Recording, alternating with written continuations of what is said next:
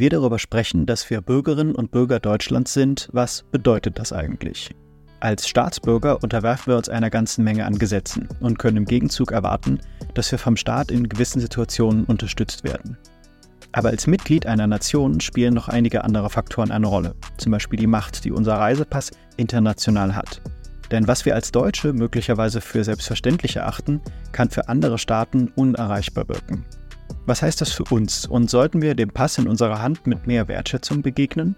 Darüber spreche ich heute mit Professorin Heike Drothbum von der Universität Mainz. Sie ist Migrationsforscherin mit Schwerpunkt im globalen Süden. Dafür hat sie unter anderem in Westafrika und Brasilien geforscht. Und damit herzlich willkommen zu Denkanstoß Demokratie, dem Podcast der Landeszentrale für politische Bildung Rheinland-Pfalz. Von und mit mir, Benjamin Meinig. Hallo Frau Drottmann, schön, dass Sie dabei sind.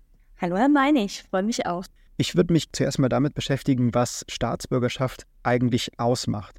Denn für die meisten von uns bedeutet Bürgerin oder Bürger eines Staates zu sein erstmal, dass man gewisse Rechte hat. In demokratischen Staaten kann man an Wahlen teilnehmen, es gibt soziale Einrichtungen oder Systeme, auf die man ein Anrecht hat. Welche Punkte sind Ihnen als Migrationsforscherin denn noch wichtig dabei? Der Begriff der Staatsbürgerschaft ist wichtig, um unterschiedliche Dimensionen von Zugehörigkeit oder Mitgliedschaft in den Blick zu bekommen. Ähm, so wie wir den Begriff im Deutschen benutzen, ist er manchmal ähm, sehr stark wie so ein Haben oder Nicht-Haben, rein oder raus Ding gedacht. Aber das Besondere ähm, an dem, wie es sich auch ähm, in den Politik- oder Sozialwissenschaften herausgebildet hat, ist eigentlich, dass es so ganz unterschiedliche Dimensionen hat, die alle zusammenkommen, wie so ein Bündel von, von Dingen, äh, also verschiedene Stränge von, einer, von einem dicken Tau, was sich äh, herausgebildet hat und damit äh, eine bestimmte Sache äh, eben stabilisiert, also so eine, so eine Zugehörigkeit. Äh, Im Grunde ist das dann auch ein Ideal. Also die, die Staatsbürgerschaft bezieht sich auf etwas, um das wir immer wieder ringen müssen. Also ein, etwas, was im Grunde immer unerreicht bleibt. Sie haben jetzt in dem, was Sie gesagt haben, schon so bestimmte Elemente angesprochen. Man könnte da eben, da orientiere ich mich an einem Wissenschaftler, der heißt äh, Thomas Marshall, der hat wichtige Grundlagen gelegt und er hat im Grunde gesagt, es geht um drei ganz wichtige Elemente. Das eine sind die Civil Rights, die Menschenrechte, die Annahme, dass wir gleich sind, dass wir äh, nicht nur Teil von Kollektiven sind, sondern auch Individuen, dass wir vor staatlicher Willkür geschützt sind. Das sind im Grunde die Menschenrechte, also institutionalisiert durch sowas wie Redefreiheit, Glaubensfreiheit, Freiheit des Eigentums. Das ist das eine, das erste. Dann gibt's noch die politischen Rechte, die Bürgerrechte, die Teilhabemöglichkeiten sind, institutionalisiert durch sowas wie politische Wahlen, jeder Art von politischer Teilhabe. Und das Dritte, das hatten Sie auch angesprochen, das sind die sozialen Rechte, die vor allem über den Wohlfahrtsstaat ähm, etabliert werden. Also ähm, Erwartungen an Praktiken der Umverteilung, Einrichtungen der Arbeitslosenversicherung, allgemeine Krankenversicherung und diese Dinge. Und diese drei Dinge, also diese drei Bündel, die gehören dazu, wie wir ähm, Staatsbürgerschaft verstehen. Aber wie gesagt, es ist auch wie Marshall das entwickelt hat, im Grunde so ein Idealtypus, der, um den immer wieder neu gerungen werden muss. Und das ist eigentlich was ganz Wichtiges, was gerade aus der Perspektive, ob es jetzt die Ethnologie oder die Migrationsforschung ist, was wir in den Blick bekommen müssen. Und Sie haben jetzt gesagt, dass dieses Ideal äh, unerreicht bleibt. Und wieso können wir das gar nicht erreichen? Das ist vielleicht eher eine empirische Beobachtung, dass es unerreicht bleibt. Also das eine ist ja, dass ähm, diese Art von Rechten äh, sich eben auf die Bürger bezieht und damit im Grunde, indem sie die einen einschließen, schließen sie die anderen aus da ist eben auch schon was Unerreichtes drin. Also es ist immer nur eine, Teil, Teilhabechance für die einen und nicht für die anderen. Beziehungsweise dadurch, dass die einen es bekommen, bekommen es die anderen nicht. Aber das Unerreichte bezieht sich vor allem auch auf die Stratifikation innerhalb von Gesellschaften, weil wir arbeiten zwar mit der Annahme, dass wir rechtlich gleich sind, wir wissen aber, dass das Leben ganz viel Ungleichheiten immer wieder neu hervorbringt. Menschen sind eben unterschiedlich bevor oder benachteiligt. Es gibt Menschen mit niedrigem Einkommen, die jetzt beispielsweise in Deutschland im Bildungskontext benachteiligt sind, die äh, zahlreiche kulturelle Teilhabechancen nicht haben. Oder wir wissen, uns wird permanent thematisiert, dass Frauen und Männer zwar vor dem Gesetz gleich sind, aber dass es ganz viele Kontexte gibt, äh, in denen die Unterschiede eben doch immer wieder wirk wirkmächtig werden. Und um dieses Erreichen, dieses immer wieder daran arbeiten, wie können wir diese Ungleichheiten ähm, bekämpfen oder wie können wir darum kämpfen, dass der Zustand besser wird, dass die Qualität besser wird, das ist im Grunde im Zentrum, wenn wir uns äh, Staatsbürgerschaft anschauen. Das bedeutet auch, wir müssen für unser Recht auf die Straße gehen und dieses Recht, Recht fordern, einfordern. Das ist ein ganz wichtiger Punkt und da würde ich vielleicht auch ganz kurz, auch wenn es sich ein bisschen sperrig anhört, dann doch zum englischen Begriff wechseln, der gerne auch im Deutschen benutzt wird, weil der deutsche Begriff dieses Staat so stark drin hat, Staatsbürgerschaft und, und auch dieses schafft am Ende, das klingt so, wie es wäre schon geschaffen, als wäre das so ein fertiger Zustand. Aber in diesem Citizenship-Begriff, den man im Englischen gerne benutzt und wie gesagt, der auch gerne in im deutschen Sprechen benutzt wird, da ist dieses, wir müssen das tun. Es ist nichts, was wir haben, sondern es ist eine permanente Praxis. Wir müssen auf die Straße gehen, wir müssen unsere Rechte einfordern, wir müssen sie aber auch leben, also nicht nur haben, sondern auch leben und wir müssen sie vielleicht auch nicht nur für uns selbst, sondern für andere auch immer wieder neu erkämpfen. Das ist ganz zentral in diesem in dieser englischen Konnotation, wo der Bürger, Citizen viel stärker drin ist als der Staat. Deswegen gefällt uns, glaube ich, dieser, diese englische Variante besser und auch im Deutsch, in deutschen Texten wird es auch so oft benutzt. Ja, das, das erinnert ja auch gleich sehr stark an, an Politik an sich, an dieses um Politik kämpfen und um die eigenen Rechte. Sie haben jetzt vorhin auch schon diesen Punkt mit Einschließen und Ausschließen erwähnt. Ich hoffe jetzt, dass das meinerseits nicht zu sperrig ist, weil nach meinem Verständnis sind die Nationen, die wir auf der Erde haben, ja so eine Art soziales Konstrukt immer, die erst dadurch real werden, indem wir als Bürgerinnen und Bürger diese Staaten anerkennen, indem wir sie durch unser Tun formen. Und diese gezogenen Grenzen erkennen wir damit an und schließen damit eben auch immer Leute aus. Vielleicht ist es jetzt eine bisschen große Frage, aber halten Sie, wo Sie sich jetzt so viel mit Migration beschäftigt haben, dieses System überhaupt für sinnvoll? Nein, die sind nicht sinnvoll. Ich glaube auch, die Realität ist eigentlich schon eine andere. Also die Grenze, wie wir sie sprechen, ist im Grunde wie eine Linie. Aber eigentlich ist es ein Filtersystem. Manche dürfen rein, manche dürfen nicht rein. Und also ich weiß nicht, im kleinen Kontext weiß man das auch. Wenn man den anderen auf die Mütze haut, kriegt man zurück. Also, es funktioniert nicht. Es ist ein in hohem Maße gewalttätiges System und ähm, das kann auf Dauer nicht funktionieren je gewalttätiger das ist, umso, umso gewalttätiger müssen die Grenzen geschützt werden, müssen die Mauern hochgezogen werden, um äh, abzuschotten. Und ähm, ja, es wird ja nicht besser, das merken wir ja. Sie haben jetzt gerade schon von diesem Spannungsfeld äh, Migration, gerade bei uns in Europa, besonders auch in Deutschland gesprochen. Und für mich ist das jetzt gerade auch, also ich, ich bin gerade in einem Auslandssemester in Japan und lerne hier eine ganz anders gewachsene Gesellschaft kennen, die für Jahrhunderte sich selber abgeschottet hat und äh, auch heute noch, nicht nur als Inselstaat, sondern auch so äh, wie die, ah, ich will es jetzt nicht blöd verallgemeinern, aber auf jeden Fall ist es eine sehr viel homogenere Gesellschaft, als ich das gewöhnt bin. Äh, das, das sagen mir auch viele Japaner selbst.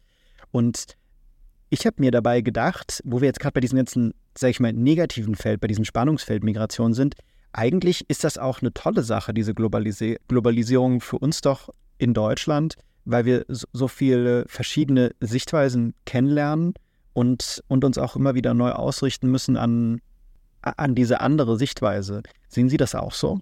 Ja, und glaube auch, es ist nicht alles überall machbar und wiederholbar. Also das heißt, wir sind auch rein geopolitisch in einer Situation in Europa, die in hohem Maße ähm, diversifiziert ist, verflochten ist. Also Mobilitäten gab es schon immer die Frage, ist, in welcher Form ist sie kontrolliert, kontrollierbar, welche Art von Diversifizierung ist wünschenswert, imaginieren wir uns als eine primär weiße oder als in eine in unterschiedlichem Maße äh, verflochtene ähm, Gesellschaft.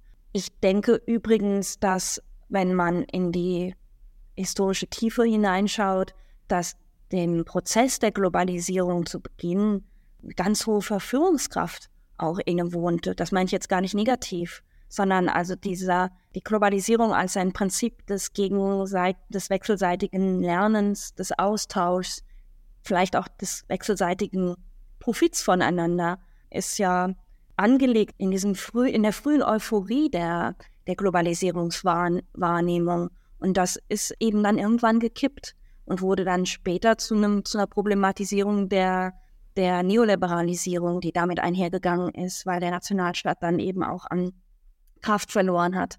Ähm, heute sehen wir das vielleicht in bestimmten Nischen anders, wobei die Ökonomie oder die Ökon Ökonomiker, die würden vielleicht sagen, das ist einfach so. Also die Welt ist jetzt globalisiert in ökonomischer Hinsicht. Es geht nur noch darum, wie wir das gestalten können.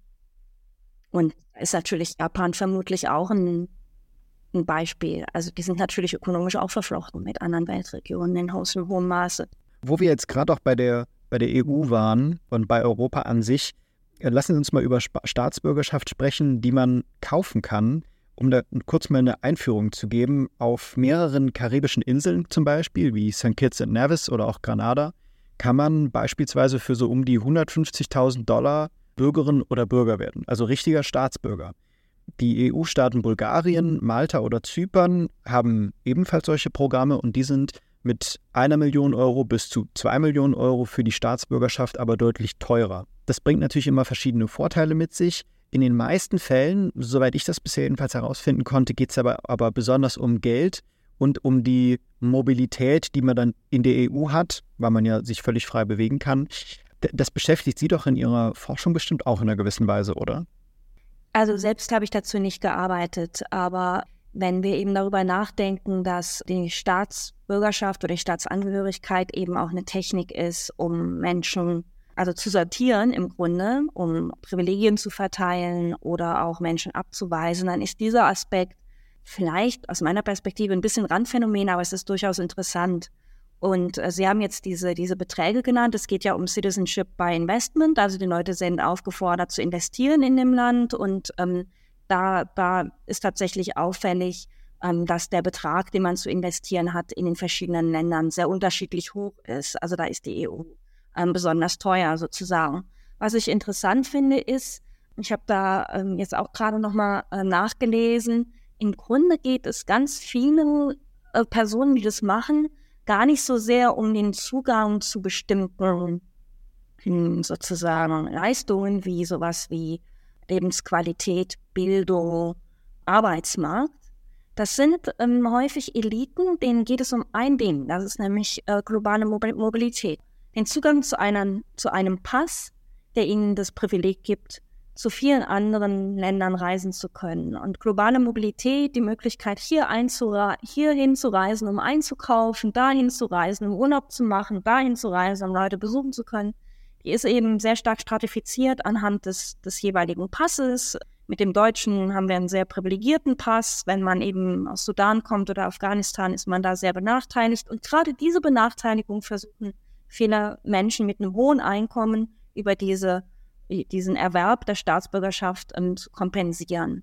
Und häufig, vielleicht das noch kurz, häufig geht es im Grunde um so einen Stepwise, also das ist so eine schrittweise an oder Annäherung an das, was man eigentlich gerne haben möchte. Also zum Beispiel BrasilianerInnen kaufen sich ein in einen diesen von Ihnen genannten karibischen Staaten, aber das eigentliche Ziel dahinter sind die USA, weil in dem Moment, wo man schon mal die Staatsbürgerschaft hat von, weiß ich nicht, Grenada oder Dominika, kann man in einem späteren Prozess die Staatsbürgerschaft der USA leichter erwerben. Also es sind so Stepping Stones.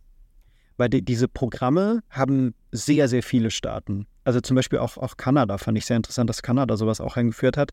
Da bekommt man aber eben nicht die direkte Staatsbürgerschaft, sondern man kann dann äh, besonders lange in dem Land sich aufhalten. Aber wie Sie das schon richtig gesagt haben, es hängt immer mit der Investition zusammen. Das wird auch immer als Investition benannt. Und interessanterweise ist das auch dann gültig, wenn man einfach nur ein Grundstück kauft oder ein Haus, dass man da dann zwar einen etwas höheren Betrag investieren muss, es ist dann auf den karibischen Inseln dann 200.000 Dollar anstatt 150.000 Dollar, aber dann hat man da sein eigenes Haus und gleichzeitig die Staatsbürgerschaft.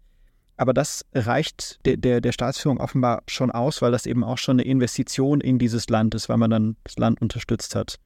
Sehr spannend. Finden Sie, so auch vielleicht als Privatperson, sollte man Staatsbürgerschaft kaufen können überhaupt?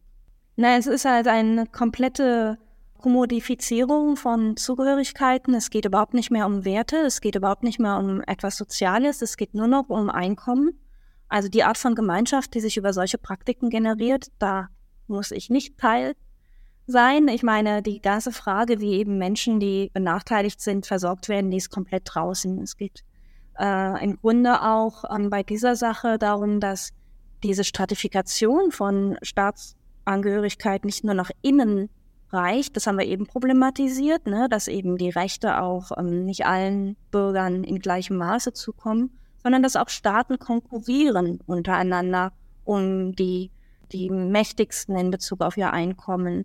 Ich weiß nicht, wenn wir das jetzt imaginativ zuspitzen würden, gäbe es dann am Ende nur noch Inseln des Wohlstaates und der Rest kann irgendwie gucken, wo er bleibt. Also es ist im Grunde die, die Gentrifizierung, die in Johannesburg oder Sao Paulo stattfindet und die dann so komisch duftende Stadtteile hervorbringt, weil alles in einer bestimmten Art parfümiert ist und der Gym und Schule und alles Mögliche. Das ist das auf globaler Ebene. Ja, was bedeutet das kulturell auch? Ja. Also mit was für Leuten hat man es dann zu tun? Dann ist auch der also, ganze Kampf, über den wir vorhin gesprochen haben, um die Rechtsbündel auf einmal passé, nicht wahr? Ja, der findet halt außerhalb dessen statt. Meine Ahnung ist, dass man das immer spürt. Also, dass man, ähm, es gibt kein Außen. Also, das kann man zwar, man kann wegschauen, man kann es ignorieren, man kann auch sich darin kultivieren, Dinge nicht wahrzunehmen, aber das kommt. Das kommt dann zu einem späteren Zeitpunkt wieder zurück. Gehen wir weiter nach Westafrika. Sie haben in Ihrer Habil-Forschung zu Kap Verde geforscht, einem Inselstaat vor der westafrikanischen Küste. Tatsächlich leben ja mehr Kapverder außerhalb ihres Heimatlandes als auf den Inseln selbst. Wie kommt das? ja, das ist äh, ein historisches Ergebnis. Sie müssen sich vorstellen, Kap Verde ist ein Wüstenstaat, was klimatisch mit Mauretanien zu vergleichen ist. Es ist wirklich sehr trocken. Bis 1400 irgendwas gab es da überhaupt gar keine Menschen. Also ganz spät ist der, ist der Ort erst besiedelt worden. Im Grunde ist der, der transatlantische Handel und der transatlantische Sklavenhandel ist dafür verantwortlich, dass diese Inseln besiedelt worden sind. Das war so ein auch wieder so ein, so ein Zwischenort, den die Sklavenhändler benutzt haben, um Wasser zu sammeln, Wasser äh, zu laden, Salz äh, einzuladen in die, in die äh, Sklavenschiffe, äh, Sklaven ähm, zu deponieren, auch auf den Inseln und so weiter. Also es ist äh, wirklich Teil der Sklaven Sklaverei-Geschichte, ähm, dass dieser Ort besiedelt worden ist. Dadurch blieb er Teil ähm, der globalen Erst war es die Seefahrt und später waren es die Handelsökonomien und heute sind es die Migrationsökonomien. Das sind ja alles im Grunde Fortsetzungen. Anders gesprochen, ohne diese Art von Vernetzung und ohne diese Art der internationalen Mobilität könnte man auf diesen Inseln gar nicht leben. Also sie sind unheimlich abhängig auch von Ressourcen, die von außen gebracht werden. Und jetzt ja. heute und aktuell. Eine riesige Entschuldigung, ich wollte Sie nicht untersprechen, ganz kurz noch, es hat sich eben eine riesige äh, Diaspora, eine zerstreut lebende Gemeinschaft von Kapverdern, die an vielen Orten leben, äh, hat sich eben im Laufe der Jahrhunderte herausgebildet. Durch diese, durch diese internationale Vernetzung ist es in diesem Land völlig normal, dass man außerhalb des eigenen Landes lebt. Genau. Sie müssen sich vorstellen, das sind zehn Inseln und ähm, diese Inseln haben auch unterschiedliche ähm, Migrationsgeschichten und unterschiedlich ähm, bevorzugte Migrationsziele. Also zum Beispiel die nördlichen Inseln, Santo Antão, haben eine sehr starke Verbindung zu Portugal. Aber die westlichen Inseln, Fogo, Brava, das sind die Inseln, wo ich gearbeitet habe, haben einen sehr starken Bezug zu den USA. Und das bedeutet, vor Ort ist es auch so. Also die haben auf den Inseln, wo ich gearbeitet habe, die wissen, wie ist gerade das Wetter in Boston, ähm, was gibt's dort im Supermarkt gerade für Angebote, was könnten mir meine Angehörigen, die da leben, schicken. während die nicht so genau wissen, was in Santa Antao, also der Nachbarinsel, gerade los ist. Also das ist ähm, echt interessant, wie, wie selbstverständlich die Nähe zu bestimmten diasporischen Orten kultiviert wird und gelebt wird und in der Alltagspraxis sich auch zeigt, während ähm, die Kommunikation zwischen den Inseln manchmal schwieriger ist. Da kann man schon froh sein, dass sowas wie kapverdisches Fernsehen gibt und kapverdische Zeitungen, die überhaupt diese Gemeinschaft auch immer wieder herstellen. Es ist so faszinierend. Aber wenn man jetzt so fragt, so in welchem Teil der Welt könnte man am ehesten einen Kapverder treffen? Ja, das ist schon, es sind schon die USA.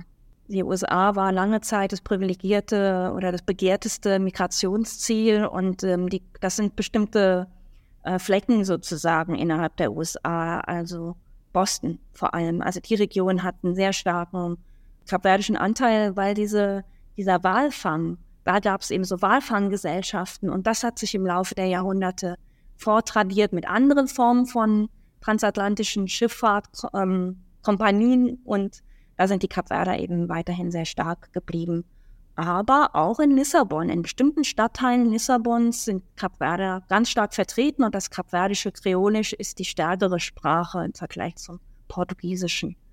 Dakar hat aber auch eine große kapverdische Community. Also der Senegal ist äh, für, für viele, da gibt es auch so eine, so, eine, so eine Art Pendlermigration ähm, aufs afrikanische Festland. Mm, und da gibt es auch sehr rege äh, Taufbeziehungen oder ja, und da sind wir doch jetzt eigentlich direkt wieder beim Thema Citizenship, weil ich frage mich, wenn dann jetzt ein Kapverder nach Boston gekommen ist, da gearbeitet hat und dann da ein, ein Kind bekommt, hat das dann die amerikanische Staatsbürgerschaft und die kapverdische? Und das ist dann ja wieder direkt ganz stark abhängig von Gesetzen immer. Ja, das, was Sie gerade beschrieben haben, ist so. Das hängt natürlich immer wieder sehr von dem Ort ab, wo die hingehen. Also ähm, ist dort das Staatsbürger Schaftsgesetz äh, am Boden oder am Blut orientiert. Ne? In Deutschland ist ja der Kapverder, der dorthin kommt und Kind bekommt, überhaupt kein Deutsche, sondern er ist dann weiter Kapverder und auch das Kind, äh, während das in den USA anders ist. Also in den USA orientiert sich das am, am Boden und jemand, der dort geboren, geboren wird, hat automatisch die amerikanische, die US-amerikanische Staatsangehörigkeit. Und das bedeutet, dass viele ähm, Familien Mixed Status sind. Also die haben dann gemischten Status die, äh, und das kann positiv genutzt werden. Darüber denken gerade ähm, MigrantInnen auch nach, dass sie dann zum Beispiel über den, über das Kind, das sie bekommen haben, selbst auch berechtigt sind, die Staatsangehörigkeit zu beantragen. Aber vielleicht das auch nochmal, um auch nochmal so ein bisschen Salz in die Suppe zu streuen. Die Aussicht auf eine Staatsangehörigkeit, die man beantragen kann, ist ja auch ein Disziplinierungsmittel. Also die können eben die Staatsangehörigkeit nur dann beantragen, wenn sie eben auch nicht straffällig geworden sind, wenn sie ein bestimmtes Einkommen haben, wenn sie nicht abhängig sind vom Sozialstaat und so weiter. Und ähm, das ist eben auch ein, ein beliebtes Mittel des Staates, um angepasste, brave Bürger äh, sich einzuverleiben und nicht unbedingt ähm, ähm, diejenigen, die Schwierigkeiten entwickelt haben im Laufe ihres äh, dort gewesen Seins oder Dortseins. Und man, es gibt eben dann Familien, die kommen aus diesem gemischten Status gar nicht raus. Also ich kenne zum Beispiel, also ein, mein Thema damals in der Forschung waren ja transnationale Familienstrukturen. Und dann ist es manchmal so, mh, zum Beispiel eine Frau migriert in die USA, lässt ihre zwei Kinder, die sie schon geboren hat, für eine gewisse Zeit bei ihrer Schwester und ähm, bekommt dann weitere Kinder in den USA und holt dann erst die früher Geborenen ähm, nach. Und dann haben, also die Geschwisterkinder haben unterschiedliche Staatsangehörigkeiten. Und da zeigt es sich doch, dass die, die nachgeholt worden sind, die ja auch schon sozialisiert wurden in Kap Verde und die, ähm, die auch dann sozusagen auch Migranten sind, während ihre Geschwister ja in den USA geboren wurden. Zum Teil haben die einfach innerhalb von kurzer Zeit akkumulieren die Schwierigkeiten, kommen in Konflikte mit in, in der Schule, lernen die Sprache nicht richtig, sind da ähm, benachteiligt, äh, indem sie da die, die Bildungsabschlüsse nicht äh, schaffen. Und das bringt ein hohes Konfliktpotenzial mit sich und das kann dann dazu führen, dass die gar nicht in die, die Lage kommen, die Staatsangehörigkeit zu be beantragen. Die können ja natürlich beantragen, aber die wird ihnen dann verwehrt. Das heißt, sie bleiben auch auf diesem Ausländerstatus und das ist oft ein Riesenproblem. In Bezug auf Deutschland ist mir da auch noch was aufgefallen, denn ich, ich war ein bisschen überrascht, auch das zu lesen. Es ist in Deutschland gar nicht vorgesehen, dass man eine zweite Staatsbürgerschaft hat. Also das ist nur in ganz besonderen Ausnahmefällen möglich, dass man überhaupt zwei Pässe haben könnte. Und ähm, in anderen Staaten wie den USA zum Beispiel ist das sehr viel leichter. Sehen, sehen Sie da irgendwelche historischen Hintergründe oder so? Weil ich bin irgendwie überrascht darüber, weil, weil wir so viel äh, Migration gerade aktuell in Deutschland haben und wir dann trotzdem so eine starke Barriere hier haben. Äh, ich arbeite ja eben über den globalen Süden, aber wenn ich es richtig verfolgt habe, ist das jetzt gerade äh, überarbeitet worden. Wir haben im August ähm, 2023 eine Reform des Staatsangehörigkeitsrechts mh, gehabt das die zunehmende Normalisierung von Mehrstaatlichkeit beinhaltet. Und ähm, Sie haben recht, also äh, aufgrund der, der Abwehr der Migrationsgesellschaft, also das wurde ja lange Zeit ähm, verwehrt, äh, auch sozusagen identitär verwehrt. Und da wurde eben Mehrstaatlichkeit als ein Problem gesehen, weil man sagte, okay, ähm, die Menschen, die wir schon einbürgern, das ist ein besonderes Privileg und die sollen dann auch eben ihre Loyalität zu Deutschland bekennen und sollen da nicht äh, so eine Zweigleisigkeit fahren. Aber im Laufe der Dekaden hat man, glaube ich, anerkannt, dass diese Zweigleisigkeit für beide Seiten auch ein Vorteil sein kann. Sein kann. Und ehrlich gesagt, diese ganze Debatte um Abschiebung, und das ist ja auch der Grund, warum ich äh, eben das problematisiert habe an, am Beispiel dieser kapverdischen Familie, Menschen, die eben nicht die Staatsangehörigkeit haben, sind immer abschiebbar. Und ähm, es gibt eben restriktive Staatsperspektiven, die sagen, das ist schon auch ein Vorteil für uns, wenn Menschen abschiebbar sind. Und wenn die die andere Staatsangehörigkeit noch haben, sind die auch leichter abschiebbar. Also das beobachten wir auch immer wieder. Und ich äh, sehe diese jetzige Reform, die jetzt gerade durchgeführt wurde, wurde im Grunde als Teil der jüngsten Entwicklungen, die eben auch gerade die Wirtschaft äh, so stark ähm, auf den Plan gerufen hat, wegen des Fachkräftemangels. Und man erkennt zunehmend, dass man die Zuwanderer, die man wirklich braucht, ähm, also hochqualifiziert und so, denen muss man einfach auch was bieten. Deswegen ist eben die Anerkennung der ähm, Mehrstaatlichkeit auch meiner Ansicht nach, das ist wirklich eine Interpretation, darüber habe ich nicht viel gelesen, ist eine Konzession an Menschen, die man gerne anwerben möchte. Das ist Teil der sogenannten Fachkräftestrategie die zurzeit eben entwickelt wird, weil die ganze Wirtschaft danach schreit, wir brauchen einfach mehr Arbeiter.